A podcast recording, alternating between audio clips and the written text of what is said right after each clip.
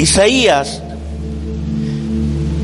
capítulo 59, versículo 21, nos dice la palabra de Dios, y este será mi pacto con ellos, dijo Jehová.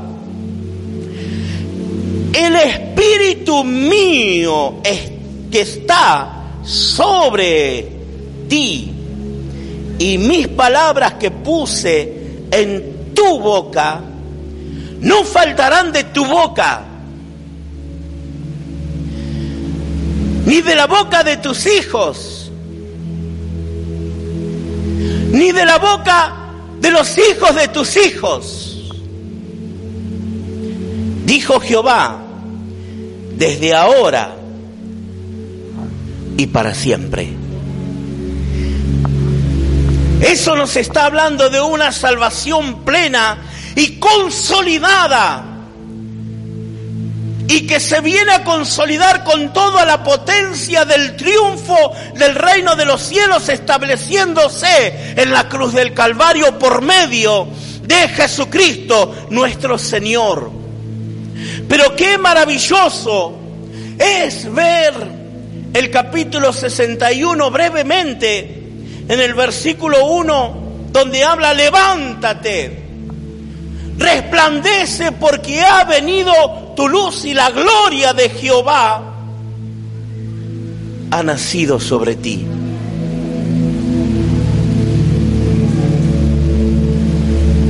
Versículo 2, porque he aquí que tinieblas cubrirán la tierra y oscuridad las naciones. Mas sobre ti amanecerá Jehová y sobre ti será vista su gloria. Es palabra de Dios. Cierto es que estamos viviendo momentos difíciles, momentos tremendos y momentos más terribles para muchas familias, pero déjeme decirle que algo se está aproximando a nuestras vidas y que algo se va a aproximar a tu casa y a tu familia, porque hay promesas de Dios escritas en las sagradas escrituras, para que todo aquel que se anima a creer, todo aquel que se pone en el camino de la salvación por medio de Jesucristo, abriendo su mente, abriendo su corazón, esperando de Dios que Dios haga algo, déjeme decirle que para todo aquel que espera y confía y cree en que Cristo es el Señor, Dios va a hacer grandes cosas en su vida y para su familia. Por eso es estremecedor escuchar al Señor decir que vendrá salvación, que vendrá bendición de generación en, en generación, de tus hijos, de los hijos de tus hijos. Es tremendo como Dios va hablando no solamente de una salvación personal, sino que también una salvación generacional. La salvación no vino solamente para hacerlo salvo a usted, sino que también vino para ser salvos a los hijos, a tu casa, a tu hogar, a tu familia y aún a los hijos de los hijos. Muchas veces atesoramos tanto la salvación de no querer caer. La abrazamos tanto que sí es bueno cuidarla, pero la dejamos estancada y no dejamos que sea canalizada a nuestros hijos. Y queremos cuidarlos de una forma sin pensar que no lo estamos haciendo de la forma prudencial en que el Señor quiere para ellos. Mire, quiero compartir otra palabra con, con usted. Se encuentra en el libro de Romanos, capítulo 11, yo se lo voy a leer en la versión actualizada. Romanos 11, capítulo 20, eh, versículos 26 y 27, nos dice, después de eso Dios salvará a todo el pueblo de Israel, como dice en la Biblia, el Salvador vendrá de Jerusalén y limpiará toda la maldad del pueblo de Israel. Versículo 27 dice, yo he prometido hacer esto cuando le perdone sus pecados. Mire, la palabra de Dios, como hemos leído anteriormente, en Isaías capítulo 59, versículo 21, cuando Dios dijo, yo hago un pacto con ustedes, les prometo que mi poder y las enseñanzas que le he dado nunca se apartarán de ustedes ni de sus descendientes. Así dice la versión. Palabra pacto significa compromiso con Dios por medio de Jesucristo para la salvación. Pacto del latín pactum es un acuerdo, es una alianza, es un trato, es un compromiso cuyos involucrados aceptan respetar a aquellos que estipulan el pacto, establece un compromiso y fija la fidelidad hacia los términos acordados o hacia una declaración, por lo tanto, obliga al cumplimiento de ciertas pautas. Por ello, siempre que habla de pacto las Sagradas Escrituras, el pacto lo hace Dios con el hombre porque el pacto de Dios es el único pacto perfecto que no puede ser violado ni pasado por alto. Donde Dios establece cada una de las pautas con el hombre. Donde Dios está haciendo algo por el hombre sin pasar por alto nada. El hombre muchas veces puede hacer un pacto, pero luego puede ser violado y pasado por alto. El hombre puede prometer muchas cosas, pero en un momento puede provocar un olvido y pasarlo por alto. Muchas veces personas que le prometen algo a una persona o a Dios y luego se olvidan y lo pasan, lo dejan por alto. Por ello, cuando habla de pacto, Dios, nuestro Señor, en las sagradas escrituras. Él lo hace con el hombre, porque es un pacto, una alianza, es un trato, es un acuerdo que Dios nunca lo va a dejar a pasar por alto con sus hijos. Dios nunca va a pasar por alto cada una de las promesas que dejó para tu vida. Dios nunca se va a olvidar de cada una de las promesas que Dios te ha hecho. Dios nunca va a dejar pasar por alto la salvación y la promesa de salvación para tu vida. Porque Dios nunca miente. Y Dios nunca se olvida de su vida. Mire, de hecho, Isaías 59, 21 Dice, yo hago pacto con ustedes. Yo, Dios. El presente, el vivo, el actual.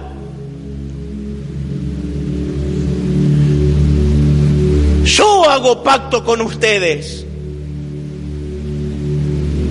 Les prometo, y así dice la escritura, les prometo, y si Dios hace un pacto con usted, Dios nunca te va a dejar solo ni tampoco te va a dejar sola. Dios nunca te va a desamparar aunque los días sean oscuros, aunque los días sean opacados, aunque los días sean difíciles, aunque grandes sean las tormentas, aunque grande sea el conflicto que estás pasando, déjeme decirle que Dios le promete que no te va a desamparar, tampoco te va a dejar solo. Por eso dice la palabra de Dios. Les prometo mi poder, dice la escritura. Les prometo mi poder. Pero también dice, y las enseñanzas que le he dado. Las enseñanzas. Muchas veces leemos y conocemos pero no la entendemos. Mire, cuando trabajaba en mi adolescencia en la gastronomía, dentro de la cocina había un correntino, se llamaba Marcos, y el, jefe de cocina era un, un gallego, Juan. Y Juan, el jefe de cocina, le explicaba algo al cocinero. Y se lo explicaba, pero lo hacía al revés. Pero, y el gallego le decía, pero, no me entendiste, Marco. Y le dice, y yo te entiendo, gallego, pero no te comprendo. Muchas veces escuchamos Y muchas veces el escuchar, hay algo más para que llegue el entendimiento. Y así es en la vida espiritual. Leemos o escuchamos, pero hay algo que le falta para que llegue al entendimiento. Como diría un cómico de la niñez, de mi niñez, Dice, lo que pasa es que le falta piripipí. Hay algo que le falta a nuestras vidas. Hay un toque de sabor que le falta a nuestra alma o a nuestro espíritu. Hay un toque de sabor que le falta a la vida, que tampoco fue degustado. Aún en tu vejez en toda la plenitud de tus años que has tenido. Hay algo que le falta. Muchas veces pensamos que hemos conocido y sabemos todo de la vida, pero hay algo que le falta. Y ese sabor solamente lo puede dar la presencia de Dios viviendo en tu vida, viviendo en tu hogar, viviendo en tu familia, viviendo en tus hijos, viviendo en los hijos de tus hijos. Por eso el Señor Jesucristo mismo dijo, yo soy la sal. Y Él es la sal de la tierra, Él es la sal de tu vida, Él es la sal que le falta a tu ser interior, Él es la sal que le falta a tu vida, Él es la sal que le falta para darle el condimento y el sabor justo en tu vida? ¿Cuántos sinsabores has pasado por tantos años de tu vida? Pero déjeme decirle que es el tiempo en que Dios sigue confirmando sus promesas y diciéndote hasta el día de hoy, yo te doy, yo mi poder está sobre ti. Mi poder, el poder del Espíritu Santo, el poder del Espíritu de Dios está sobre su vida. La presencia de Dios es viva y actual. no es algo del pasado ni de los apóstoles, es viva y actual, sigue trascendiendo y va a seguir trascendiendo cada día de nuestras vidas, pasando y traspasando nuestras generaciones. Gloria a Dios. Mire, por ello el pacto tiene una palabra tan profunda para nuestras vidas. El pacto tiene una profundidad tan grande que solamente Dios hace pacto con el hombre. El hombre nunca puede hacer un pacto con Dios, nunca, nunca. Por más que quiera hacerlo es hombre para fallar. Pero Dios nunca falla. Y estoy para decirte en esta hora que Dios nunca te va a fallar. Que Dios nunca te ha fallado y que Dios nunca te va a fallar. Y Dios está en este momento y en este lugar, en esta casa y en tu casa, esperando que abras tu mente y tu corazón para recibir el poderoso y divino y la divina presencia del Espíritu de Dios. Esa presencia que todo lo arrasa que todo lo llena, que todo lo conforta, que da nuevas fuerzas al que no la tiene.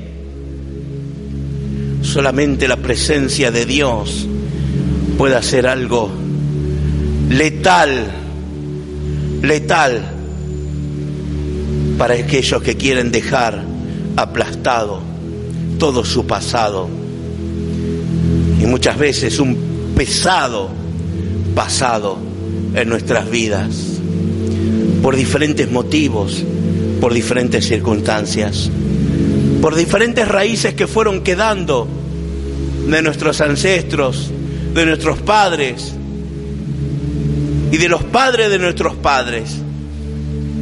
Déjeme decirle en esta hora que Dios, que Dios tiene el poder y el control absoluto en tu vida y en tus generaciones, donde Él puede comenzar a obrar si te animas a creerle a la promesa de Dios y a confiar de que Dios está en control, Él va a comenzar a gobernar no solamente tu vida, sino va a comenzar también a traspasar generaciones de tus hijos y de tus padres. Porque hay un mediador que está involucrado en todo esto. Porque hay un mediador que está entre Dios y el hombre. Porque hay alguien que está mediando para que tu vida sea restablecida, reconfortada, restaurada, que tu generación sea completamente restaurada y ese es el poderoso Jesucristo que fue levantado de entre los muertos saliendo de una cueva donde estuvo encerrado y que el poder de resurrección llegó a esa profundidad. Y ese poder de resurrección que actuó en Jesucristo para levantarlo entre los muertos, déjeme decirle que va a comenzar a actuar dentro de tu vida, dentro de tu casa, por más oscura que esté. Déjeme decirle que no hay circunstancia adversa en contra del poder de Jesucristo. Gloria a Dios. Mire, hay alguien que me ha sorprendido, pero de una forma y que desde la niñez lo he escuchado tanto, aún de las canciones, cuando teníamos la escuela dominical. ¿Y cuántas veces ha escuchado de saqueo en las canciones? o en la escuelita bíblica o en los pasajes bíblicos. Pero déjeme decirle en esta hora que fue algo más profundo de la curiosidad que Saqueo tenía por saber quién era Jesús. Hay algo mucho más profundo en ese Evangelio de San Lucas capítulo, capítulo 19, donde comienza desde el versículo 1 al 11 a desarrollarlo con con una narración y un escenario, una plataforma tan inolvidable. Porque Jesús antes de ir a la cruz del Calvario pasó por esa ciudad llamada Jericó. Y tenía un objetivo, sí lo tenía. Y era el plan, y estaba dentro del plan de salvación que Jesús, el Hijo de Dios, tenía aquí en la tierra para pasar cada generación hasta nuestros días. Pero lo que llegó al entendimiento de que Saqueo no solamente tenía ese interés de conocer quién era Jesús cuando se trepa a la copa del árbol para ver quién era Jesús. Lo quería conocer. Había un interés inmenso y tremendo. Saqueo había sido un estafador, un jefe de los publicanos, el jefe de todo. En otras palabras, era un delincuente de manos de guantes blancos, delicado, pero que tenía todo el poder sobre sí. Pero había defraudado a todo un pueblo, había defraudado a su nación, había defraudado a su gente para congraciarse con el imperio romano. Muchas veces queremos congraciarnos con algo o con alguien, dejando de lado el interés hacia las cosas de Dios. Muchas veces sin pensarlo lo, nos convertimos en, en estafadores, como lo fue Saqueo, en mayor o menor grado, pero defraudamos al Señor en nuestros pensamientos, en nuestras actitudes, en nuestro hablar, en nuestro contestar. Saqueo había decidido tomar un camino que no tenía regreso, naturalmente, ni para él ni para las personas a las que había defraudado. Saqueo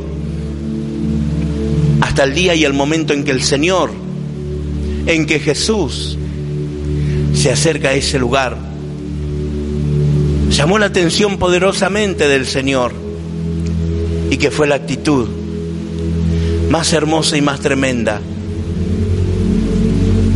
que hubo en la vida de Saqueo.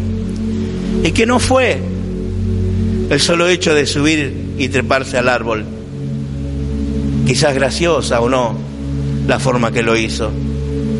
Muchas veces vemos películas que los demás se ríen al verlo por su estatura tan baja, queriendo subir hacia un árbol. Pero la actitud más grande que tuvo Saqueo fue por el capítulo eh, versículo 8, en que hubo una determinación tan grande de parte de él. Y él fue el cambio que fue para toda su vida, para toda su vida y para toda su familia. El Señor le dio una dirección cuando llegó al encuentro con Él, en el punto crucial de saqueo, en el punto en que saqueo sabía que necesitaba del Señor y que solamente el Señor lo podía hacer libre. Saqueo estaba, estaba, estaba confiado, sabía que el Señor podía hacer algo que los hombres no podían hacer. De hecho, Saqueo se había ganado el desprecio se había ganado el desprecio, el odio, el rencor, el resentimiento de todo un pueblo, porque se un servidor romano.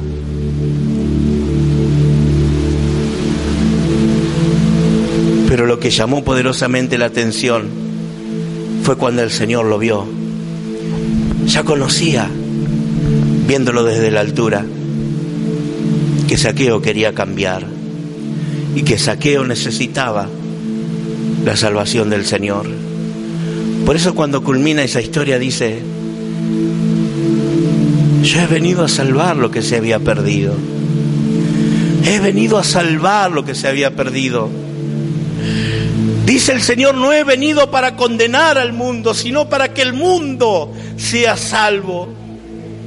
Muchas veces somos condenados por diferentes motivos, circunstancias en nuestras vidas disposiciones legales o no, somos condenados Muchas veces somos condenados aún por nuestras propias actitudes o quizás por algunos defectos. Pero el Señor está pasando en el momento justo de la vida. El Señor está pasando en el momento oportuno de tu vida. El Señor nunca llega antes ni después, pasa por el momento justo. Y el momento que estaba necesitando, saqueó en todo su vacío de tenerlo todo y no tenerlo nada. Porque Saqueo tenía todo. Era un millonario de la época. De hecho, vivía en una ciudad aristócrata donde no cualquiera podía vivir de la mejor forma y de la mejor manera. Hasta que tuvo el encuentro con el Señor.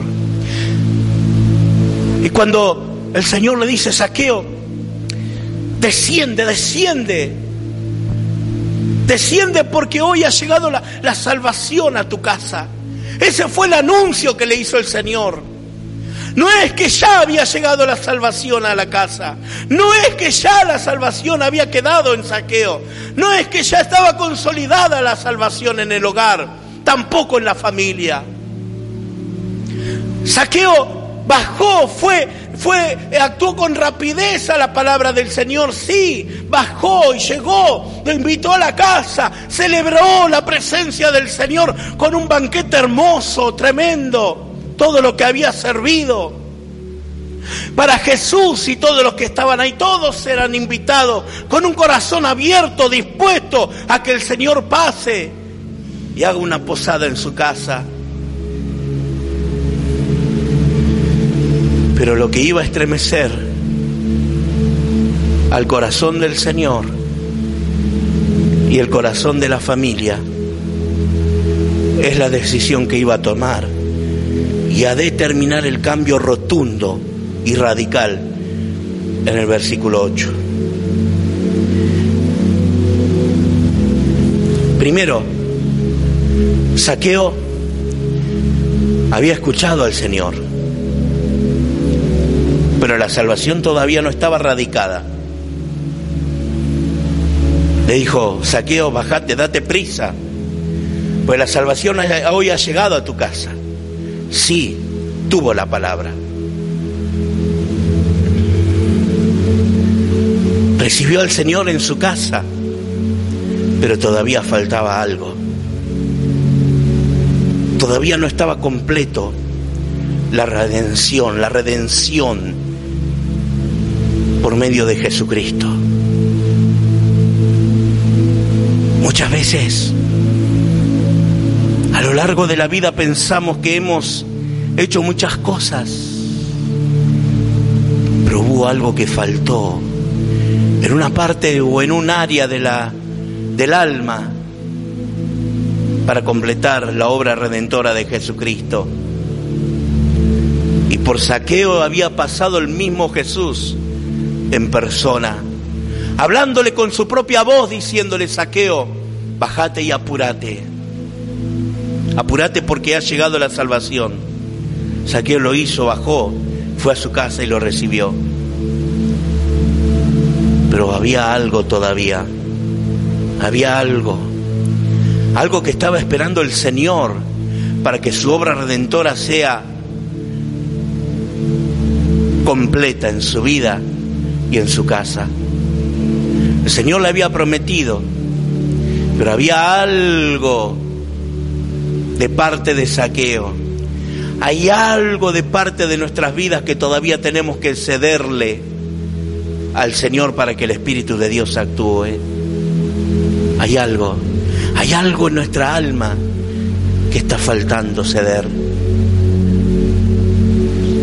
ahí viene esa gran respuesta. Dice saqueo puesto de pie. Puesto de pie al Señor el Señor estaba en persona en su casa. Aprovechó el momento, no dejó pasar esa oportunidad.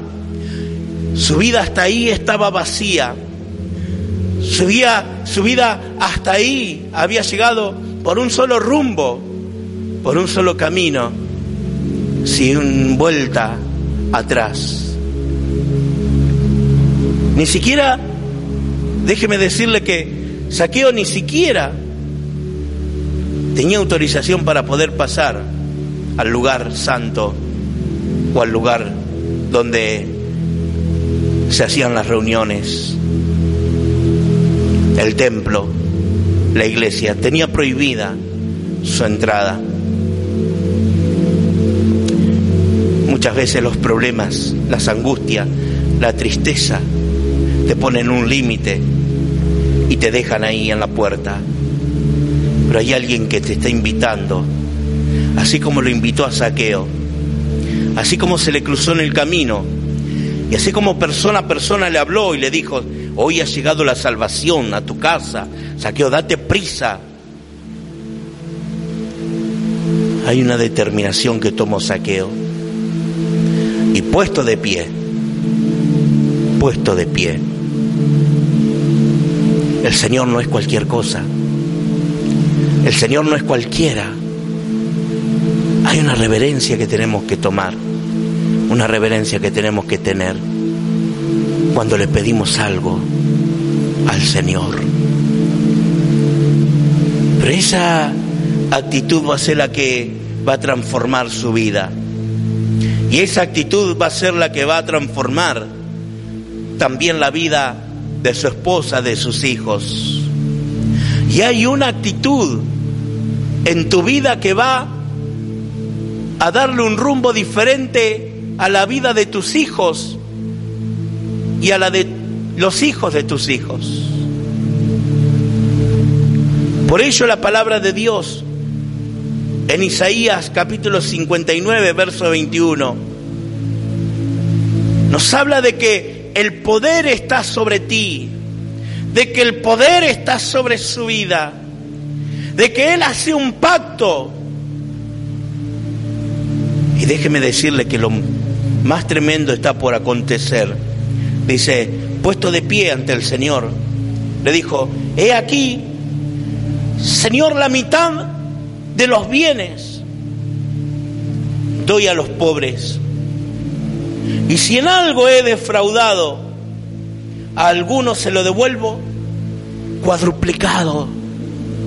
O sea que cinco veces más estuvo dispuesto a dar de todo lo que tenía y no importarle sus posesiones ni, el, ni lo material, sino que en ese momento tuvo la revelación divina de Jesucristo en su vida para dar todo lo que tenía, despojarse todo lo que tenía, para recibir algo tan hermoso y tan enriquecedor en su vida, de llegar a conocer la salvación de Jesucristo en su casa, en el hogar, en la familia y en los hijos y en los hijos de sus hijos.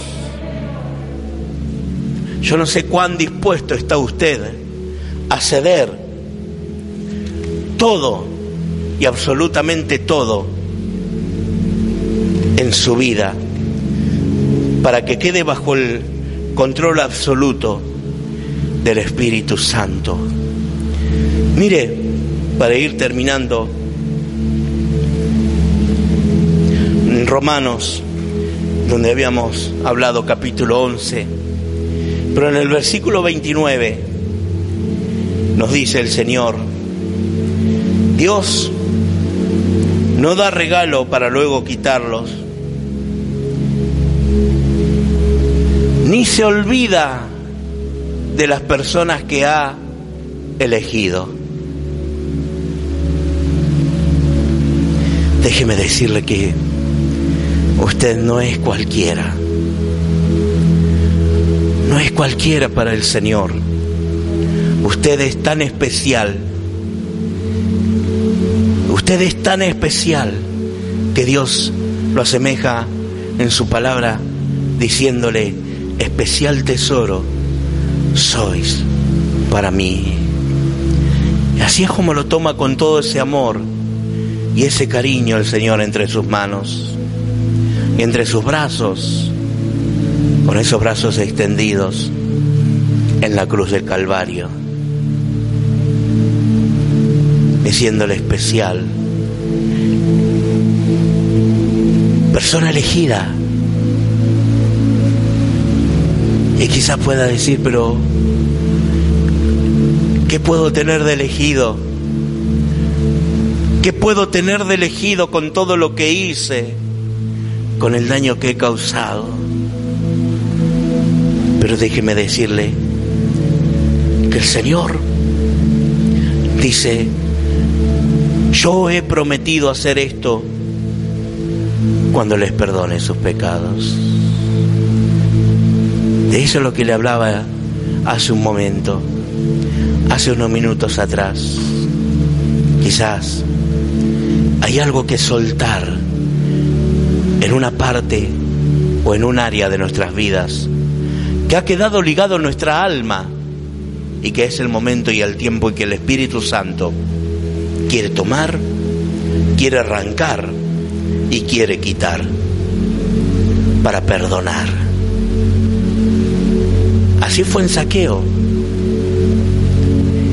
Lo tomó, lo llamó, lo eligió